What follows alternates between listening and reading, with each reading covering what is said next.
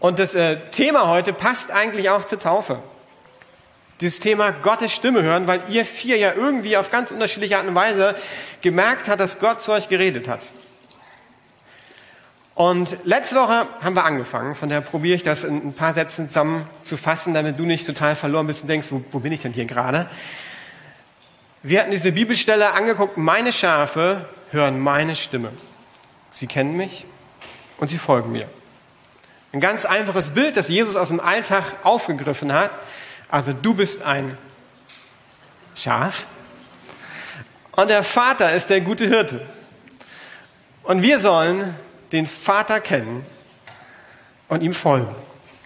Und ich hatte da ein Video gezeigt, wo das so schön aufgezeigt wird, wo drei Personen probieren, die Schafhirten zu rufen.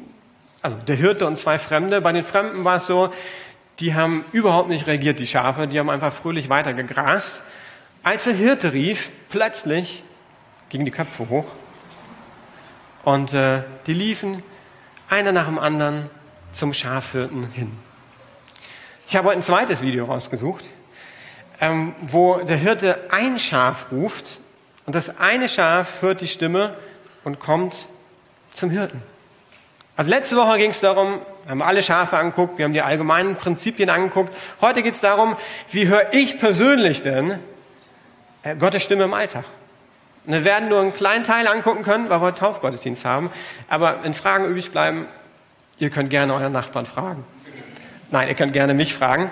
Also wir schauen nur das zweite Video, weil die Zeit ein bisschen fortgeschritten ist.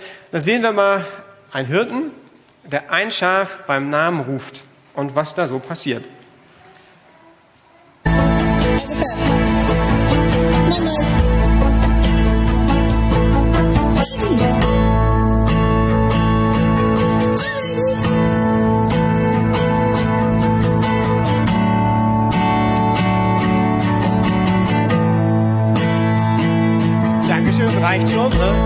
Zeit, kurzes Video, ganz einfach.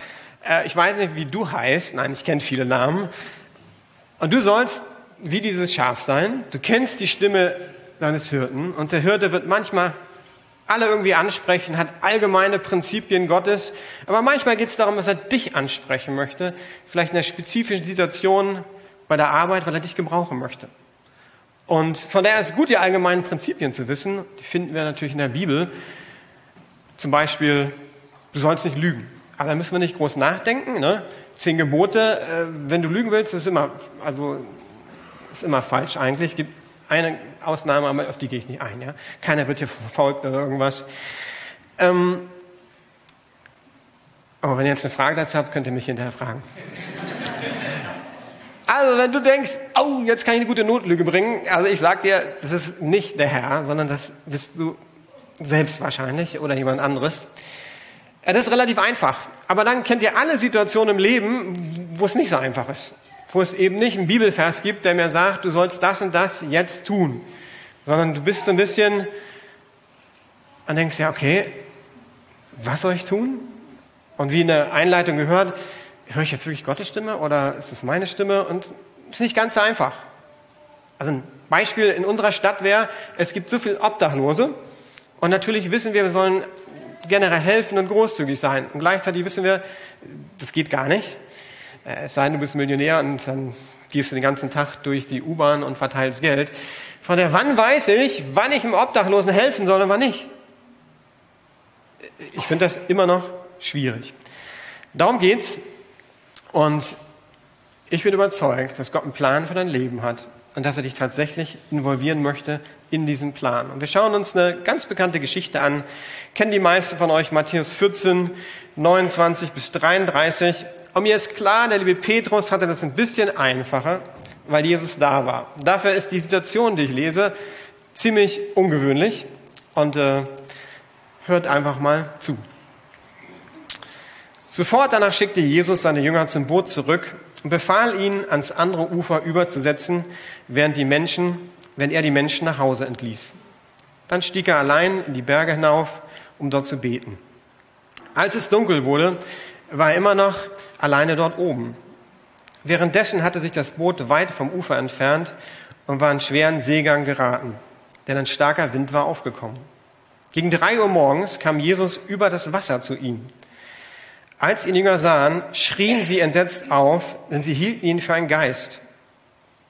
Doch Jesus sprach sie sogleich an. Es ist gut, sagte er. Ich bin es, hab keine Angst. Da rief Petrus zu ihm, Herr, wenn du es wirklich bist, befiehl mir, auf dem Wasser zu dir zu kommen. Dann komm, sagte Jesus. Und Petrus stieg aus dem Boot und ging über das Wasser Jesus entgegen. Als er sich aber umsah und die hohen Wellen erblickte, bekam er Angst und begann zu versinken. Herr, rette mich! schrie er. Sofort streckte Jesus ihm die Hand hin und hielt ihn fest. Du hast nicht viel Glauben, sagte Jesus. Warum hast du gezweifelt? Als sie schließlich zurück ins Boot stiegen, legte sich der Wind. Da beteten ihn Jünger an, du bist wirklich der Sohn Gottes, riefen sie. Also Jesus war da, aber dafür war das eine ziemlich extreme Geschichte. Vers 28. Herr, wenn du es wirklich bist, befiehl mir, auf dem Wasser zu dir zu kommen. Ich habe überlegt, welche Reaktion hatten die äh, anderen elf Jünger in diesem Moment, wenn sie denn eine Reaktion hatten. Na, also du bist im Sturm, irgendwie Jesus kommt entgegen und ich komme von der Küste, von der kenne ich richtige Stürme.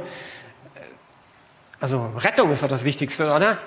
Also Hauptsache, ich werde gerettet und komme heil und gut zu Hause an. Und was sagt Petrus? Herr, wenn du es wirklich bist, befiehl mir auf dem Wasser zu dir zu kommen. Ich kann mir vorstellen, wenn denn die elf Jünger Zeit hatten nachzudenken, war das folgende Reaktion.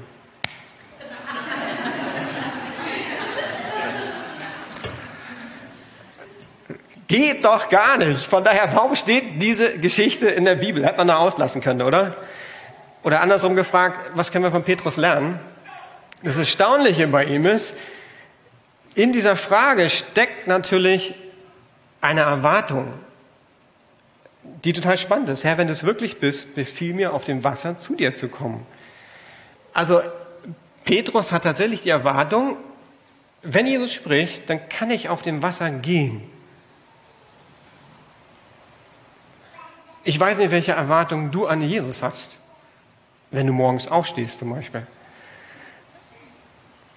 Aber scheinbar hat Petrus tatsächlich Jesus das zugetraut. Also wenn der mich ruft, dann kann ich auf Wasser gehen. Und er war ja Fischer, von daher wusste er, es funktioniert nicht. Ich weiß nicht, ob er es vorher mal ausprobiert hat, aber so viel wusste er, das geht nicht. Aber ich finde spannend, dass er überhaupt die Erwartung hatte. Und zum Schluss sagt Jesus ja auch noch zu ihm, ich weiß nicht, ob ihr das so äh, mitgeschnitten habt, sofort streckte Jesus ihm die Hand hin und hielt ihn fest. Du hast nicht viel Glauben, Petrus? Dann denke ich, einen Blick, ist doch richtig stark, oder? Also Jesus sagt, hey, das ist gut, Petrus, den Glauben, den du gehabt hast, ein bisschen mehr wäre noch besser gewesen. Von ein paar ganz einfache Fragen. Wie sieht dein Alltag aus? Erwartest du Gottes Handeln in deinem Leben? Gerade wenn du länger Christ bist. Erwartest du überhaupt noch, dass Gott handelt in deinem Leben? Ich musste mein Herz reingucken in der Vorbereitung, natürlich auch, wann höre ich Gott und wie höre ich Gott und so weiter. Hab gemerkt, ja, okay, wie viele Geschichten kann ich euch denn heute erzählen? Wie weit muss ich zurückgehen? Und es hat mich selbst angesprochen, dieses, wenn ich morgens aufstehe, was erwarte ich denn da überhaupt? Traust du Gott zu, dass er in deinem Umfeld wirkt? Oder hast du dich einfach damit zufrieden gegeben, das ist so, wie es ist? Äh, fertig. Und mich bewegt das immer wieder, die Zeugnisse der Täuflinge zu hören. Ich habe ja das Privileg, vorher mit denen schon ein Gespräch zu führen und kann euch sagen, die waren total bewegend, die Lebensberichte, wo ich gemerkt habe, Gott wirkt in Berlin. Und ich kann nur sagen, unterhaltet euch mehr mit denen, zu sehen, ja, Gott tut was. Es ist möglich. Die Frage ist, habe ich den Glauben? Epheser 2,10 sagt, denn was wir sind, ist Gottes Werk. Er hat uns zu Jesus Christus dazu geschaffen, das zu tun, was gut und richtig ist. Gott hat alles, was wir tun sollen, vorbereitet. An uns ist es nun, das Vorbereitete auszuführen. Also Gott hat alles, was wir tun sollen, vorbereitet. An uns ist nun, das vorbereitete Werk auszuführen. Scheinbar sagt Gott für jeden von euch, hat er jeden Tag vorbereitete Werke. Dinge, die ihr tun sollt. Die Frage ist nur, nehmen wir das wahr? Und die allererste Frage ist, wenn ich morgens aufstehe, habe ich überhaupt diese Erwartung zu sagen, okay, heute ist ein Tag, Gott hat Dinge vorbereitet und ich öffne mich dafür. In der Geschichte geht Jesus ja abends beten. Das hat er regelmäßig gemacht. Abends alleine beten, morgens alleine beten. Mich hat auf der Männerfreizeit der Referent angesprochen. Und er sagte so, ja, er hat einen Punkt in seinem Leben verändert, den habe ich inzwischen auch verändert. Und zwar hat er morgens als erstes in sein Handy geguckt und Nachrichten gelesen, so irgendwas gar nichts Schlimmes jetzt oder so. Und wurde selbst von jemandem herausgefordert, so die Frage, wo, wo ist dein Handy abends und wo ist es morgens? Und ich muss ja immer ehrlich sein, ne? ich bin ja Pastor. Also mein Handy war abends an meinem Bett und es war morgens an meinem Bett. Und ich habe jetzt keine Arbeitsmails gleich gelesen, aber Ukraine interessiert mich, von daher gleich mal kurz gucken, was passiert. Äh, bin ich auf WC gegangen, Kicker, Sportbild, ne, gucken, was da passiert so heute. Und habe das verändert nach dem Vorbild von dem Referenten. Das heißt, mein Handy hat einen neuen Platz auf der Waschmaschine. Das heißt, abends nach dem Zähneputzen landet mein Handy auf der Waschmaschine. Ja, da waren manche gestern äh, im Gottesdienst, das stimmt, da wirst du jetzt mein Handy finden und meine Klamotten. Das war ein Insider, nicht gut hier. Dann gehe ich ins Bett. Am nächsten Morgen gehe ich wieder zurück. Äh, ich lese tatsächlich die Bibel-App, von der nehme ich mein Handy, um die Bibel-App zu lesen. Aber erst nach dem Gebet fängt mein allgemeines Restleben mit Nachrichten an. Bayern München hat gespielt im Supercup. Ich habe es nicht gesehen. Ich habe nur morgen gelesen, nachdem ich, oder gestern Abend, aber zwischendurch, äh, dass sie den ersten Minuten gleich ein Tor kassiert haben.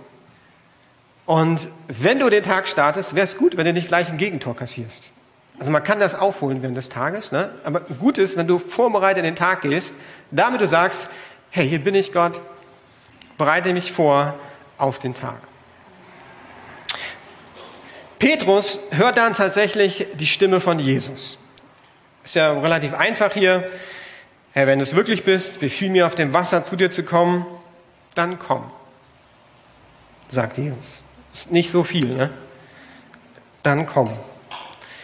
Was sind hier das Erstaunliche? Ich finde erstaunlich, dass Jesus oder Petrus mitten im Sturm mit Jesus kommuniziert. Also der Sturm ist ja noch nicht gelegt. Das heißt, da ist absolutes Chaos, so wie in deiner Familie manchmal und in meiner Familie und auf deiner Arbeit und auf meiner Arbeit in Lukas Gemeinde auch. Es ist Sturm. Und was macht Petrus in dem Sturm? Er kommuniziert mit Jesus. Und das finde ich total spannend. Wie sieht das in deinem Leben aus? Gerade dann, wenn es schwierig wird, kommunizierst du mit Jesus? Und Kommunikation bedeutet Sender, Empfänger. Kennt ihr alle. Du kannst nur eine WhatsApp empfangen, wenn dein Handy an ist. Okay? Wenn es aus ist, empfängst du auch keine WhatsApp. Ist dein innerliches Handy in dem Sinne, deine Connection mit Gott, ist die online des Tages? Und manchmal kannst du auch auf Klo gehen, wenn bei der Arbeit Chaos ist. Ist in Ordnung. Fünf Minuten Zeit nehmen, mit Gott reden. Und ich bin nämlich zuversichtlich, ich kenne ja viele von euch, dass wenn wir online sind, dass wir diese Stimme vom Heiligen Geist hören. Und ich wiederhole mich, die ist liebevoll, sanft, drängt sich nicht auf, schenkt Frieden unser Leben, bringt uns näher zu Jesus, macht ihn groß, ermutigt uns unser Vertrauen auf Jesus zu setzen, bringt Heilung und Wiederherstellung und fordert uns heraus, Jesus konsequent nachzufolgen letzte Woche, ich muss ja selbst probieren, Gottes Stimme zu hören, wenn ich predige, ne? äh, motiviert einen als Pastor, gab es so einen Moment, wo ich dachte, ja, der war total unspektakulär, für uns als Familie aber nicht schlecht oder so, oder als Ehepaar. Und zwar hatte ich einen vollen Tag und kam nach Hause und so meine erste Reaktion beim vollen Tag ist manchmal einfach so, jetzt. So, und äh, dann gibt's Momente, wo ich einfach so bin und dann passiert auch nicht mehr viel. Irgendwie kann man liest noch was, äh, guckt ein bisschen Fernsehen oder so, aber ist irgendwie auch schade. Und ich war genau in diesem Modus, wo ich wusste, okay, jetzt ist die, meine Frage, wie, es so ist. Ne? Und meine Frau fragte, wollen wir noch spazieren gehen? Und ich war irgendwie echt müde und dachte, oh, spazieren gehen nicht. Aber dann kam sofort mein Kopf, Klaus, pass auf, geh joggen und dann kannst du mit deiner Frau ein Hörbuch anhören. Wir hören gerade ein Hörbuch zusammen. Da habe ich meiner Frau gesagt, ach, spazieren ist nicht so, Ding, ich gehe jetzt joggen, aber dann hören wir gemeinsam das Hörbuch. War richtig gut. Das war ein ganz kleiner Impuls, wo ich, ich empfunden habe, ich glaube wirklich, es war Gott, der mir geholfen hat, nicht in meinen Modus zu verfallen, sondern einen richtig guten Abend auch meiner Frau zu haben. Von der meiner Ermutigung, geh morgens online, rede während des Tages mit Gott und hör auf seine Stimme. Und dann äh, macht Petrus ja dieses ungewöhnliche Vers 29, also die haben kommuniziert, Jesus sagt, komm. Und Petrus stieg aus dem Boot. Zwölf Jünger. Elf Jünger haben zugeguckt. Irgendwann, glaube ich, waren sie nur noch so dabei.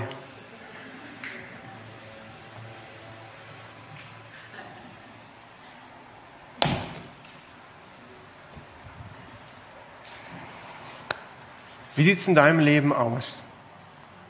Es gibt kleine Sachen, wie ich jetzt gerade erzählt habe mit meiner Frau, da musst du ja nicht mutig sein. Aber ich wette, ihr kennt alle die Geschichten, wo ihr empfindet, Gott redet zu euch. Und da raus in den Punkt, wo du diesen Schritt aus dem Boot machst und nicht weißt, hält das jetzt oder hält das nicht? Und die Geschichte ermutigt mich zu sagen, ja, mach diesen Schritt aus dem Boot. Und auch das kann vielfältig aussehen. Vielleicht musst du eine Beziehung klären. Und Jesus sagt, mach du den ersten Schritt. Und bei Beziehungen weiß man manchmal nicht, wenn ich einen Schritt mache, will der andere überhaupt? Und wenn ich rede, ne, gibt es da nur Stress oder Ärger? Oder vielleicht einfach entschuldigen, wenn du daneben gehauen hast. Oh, nee. Ehrlich zu sein, anstatt Notlügen zu benutzen. Bei der Arbeit. Wenn du merkst, oh, eigentlich habe ich daneben gehauen. Da kann auch auf dem Wasser gehen sagen, kannst einen weisen Weg finden, wie du sagst, ja. Aber auf dem Wasser zu gehen, einfach ehrlich zu sein. Es ist nicht immer was Riesiges, es kann was Riesiges sein. Wenn du empfindest, sollst du auf jemanden zugehen. Gottes Liebe verschenken. Mach's einfach. Wenn jemand in den Kopf kommt, den du anrufen sollst, ruf ihn an, auch wenn du unsicher bist.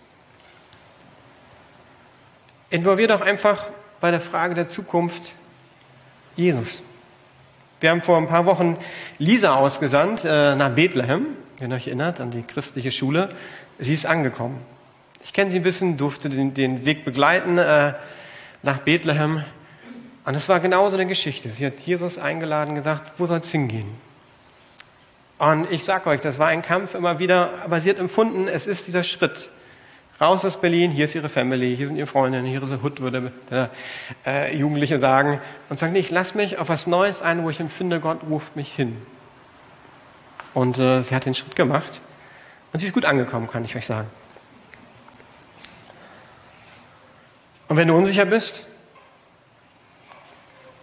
wie letzte Woche, Wiederholung, entspricht es Gottes Wort, was ich höre? Würde Jesus das sagen, denken und tun? Und sonst frage einen guten Freund, der geistlich reif ist. Und ich glaube, bei diesem Schritt aus dem Boot gibt es auch keine hundertprozentige Sicherheit. Wenn du mich fragst, auch wenn ich hier manchmal so Impulse von Gott weitergebe, ich bin mir fast nie hundertprozentig sicher. Wenn ich Aufrufe mache manchmal, äh, bin ich auch so, okay, ich hoffe, irgendjemand ist angesprochen. Aber manchmal sage ich deshalb auch nicht, wer fühlt sich angesprochen, weil ich denke, ach, ich will das gar nicht wissen. Irgendjemand wird schon angesprochen sein. Aber habe gelernt, manchmal ist es gut zu fragen, fühlt sich jemand angesprochen, könnte die Hände heben. Aus dem Boot steigen. Ob es was Kleines ist, was Großes ist. Ich würde sagen, nicht die Deutlichkeit des Eindrucks entscheidet dabei, ob wir Gott hören, sondern das Glaubenswagnis zu vertrauen, dass Gott es war, der gesprochen hat. Also manchmal brauchst du einfach diesen Mut und hinterher weißt du, es war Gott. Oder du hast gelernt, boah, War scheinbar doch mein eigener Gedanke, ist aber okay. Aber wenn du hier bist und kein Christ bist, einfach eingeladen worden bist zur Taufe oder irgendwie hier aufgeschlagen wurdest, kann ich dich auch nur ermutigen, dieser Jesus, probiert ihn doch einfach kennenzulernen. Und ich weiß, es ist manchmal dann wie ein Schritt aus dem Wasser, gerade wenn du sagst, ich komme aus einem Kontext, wo Jesus nicht relevant war, Gott war nicht relevant, aber du spürst trotzdem, irgendwie ist da was. Dann kann ein Schritt aufs Wasser für manche auch sein, ich fange einfach mal an zu beten. Hey Gott, wenn es dich da oben gibt, dann zeig dich doch einfach.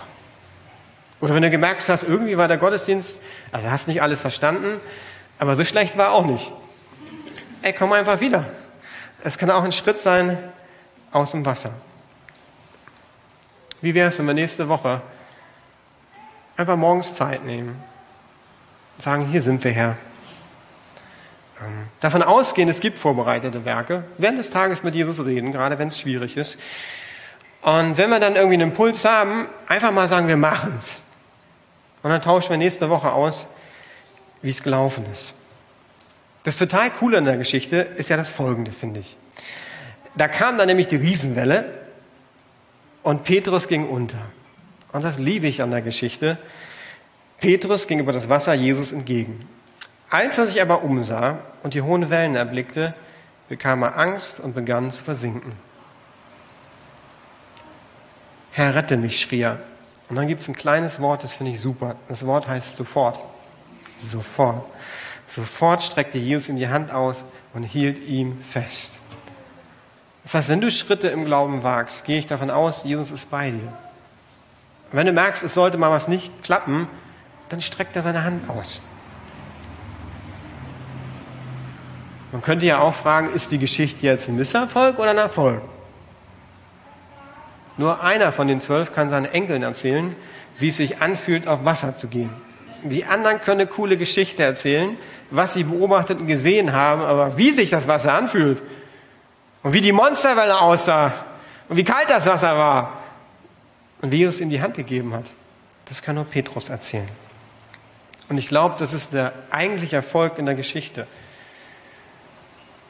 wo wir lernen können, der Erfolg ist mutig, den Impulsen zu folgen. Wenn du runtergehst, das ist gar kein Problem. So lernen wir. So lerne ich in meinem Leben. Und ich möchte eine Geschichte noch euch äh, erzählen lassen. Eigentlich hatten wir zwei, aber das schaffen wir nicht. Jenny, wo bist du? Komm doch mal nach vorne. Ah, nee, nee, Jenny, nein, wir gibt noch eine Jenny. Ich mache nichts Überraschendes, Jenny, keine Angst. Äh, ich brauche das Mikro nochmal. Ich bin zwar spontan, aber wenn es auf die Bühne geht, dann bin ich, also ich spontan, aber nicht mit Leuten, mit denen ich interagiere normalerweise. Jenny, ich hatte dich vorher gefragt, ob du eine Geschichte aus deinem Erleben erzählen kannst, wo du das erlebt hast, wo das alles irgendwie zusammenkommt. Und mich hat die Geschichte sehr berührt. Sie ist relativ lang. Wir probieren die einfach mal so hinzukriegen. Also du kommst aus dem Kontext, wo Gottes Stimme hören erstmal so, also Bibel klar, aber jetzt so intuitiv während des Tages, das war nicht ganz so gewöhnlich, oder? Ja, richtig. Also Bibelworte schon, aber alles darüber hinaus dann eher kritisch. Und dann hast du dich mit dem Thema auseinandergesetzt und ähm, wolltest du das erleben oder wie war das bei dir? Ich bin einfach losgegangen in die Mission nach Indien und ähm, dann hat Gott angefangen zu sprechen. Also du warst eher überrascht. Ja, total. Also ich habe gar nicht damit gerechnet und ich habe es auch überhaupt nicht äh, gemerkt, dass es Gottes Stimme ist zuerst. Okay. Und dann gab es da diesen einen Moment, und ich finde das cool, was eigentlich was ganz Kleines ist, was ganz große Auswirkungen hatte. Und zwar warst du in einem Gottesdienst wie hier, ein anderes Land und so, und hast empfunden, der Heilige Geist redet zu dir. Ja, also ich habe gar nicht erfunden, dass es der Heilige Geist ist. Ich habe einfach innerlich den Eindruck gehabt, ich soll auf ein Mädchen zugehen und ihr von meiner Geschichte, wo ich in der Schule gemobbt wurde, erzählen. Und was hast du dann gemacht? Ich habe es nicht gemacht. ich bin am nächsten Sonntag wieder im Gottesdienst, habe im Lobpreis wieder die Augen aufgemacht, plötzlich stand dasselbe Mädchen an derselben Stelle und ich war wieder, hatte wieder den Gedanken, ich soll das machen. Ich habe es wieder nicht gemacht. Und äh, das ging Woche für Woche für Woche, zweieinhalb Monate lang. Und irgendwann habe ich auch unter der Woche immer an dieses Mädchen denken müssen und immer das Gefühl gehabt, ich soll ihr von meiner Geschichte erzählen. Das war für mich aber voll der Schritt auch aus mir selber heraus, weil das so was Persönliches auch für mich war. Also auch auf dem Wasser zu gehen. Ja, kann man so sagen. Und weil ich auch nicht das als betitelt habe, als das ist jetzt vom Heiligen Geist oder so. Ähm, und irgendwann war es nicht nur unter der Woche, sondern auch unter der Nacht, dass ich nicht mehr schlafen konnte, ähm, weil ich daran denken musste, diesem Mädchen von meiner Geschichte zu erzählen.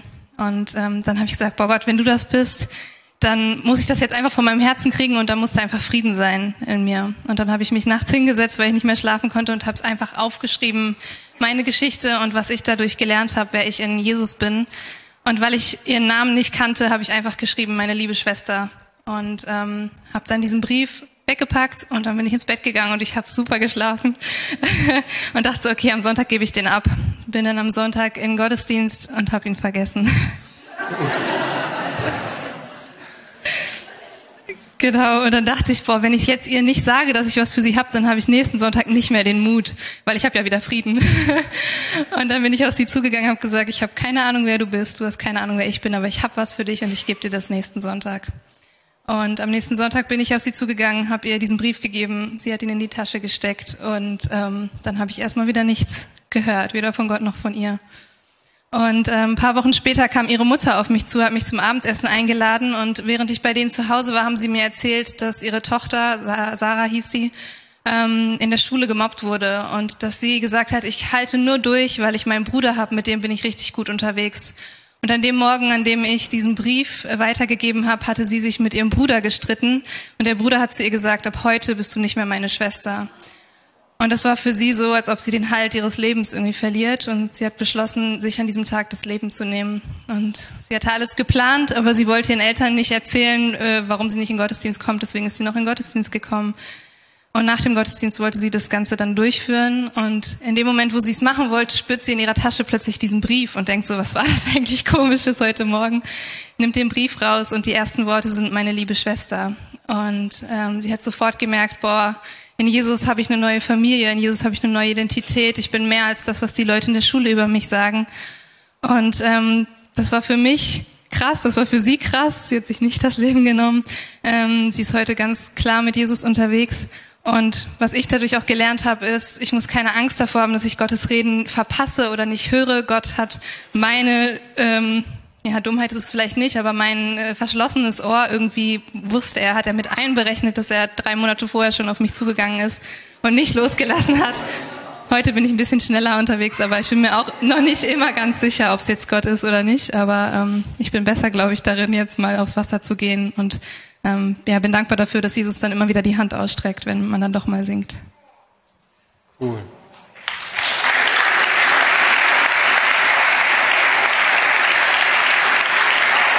Danke dir, Jenny. Mich hat die Geschichte total bewegt, weil zum einen ist sie total einfach. Es ging nur um einen Brief. Ist jetzt nicht so riesig, ne? Oder ein Impuls einer Person, was aus seinem Leben zu erzählen. Aber dieser Impuls hat solche Auswirkungen gehabt. Total verrückt. Jetzt weiß ich nicht immer, sind die Auswirkungen so groß, darum geht es auch gar nicht. Es geht darum, dass wir lernen, die Impulse, die Gott uns gibt, einfach umzusetzen. Was daraus wird, das dürfen wir Gott geben. Manchmal wird es sein, dass was ganz Großes rauskommt. Manchmal wirst du vielleicht gar nichts hören. Manchmal wirst du was Kleines, Cooles. Aber lass uns da einmal eine Gemeinde sein, die das probiert.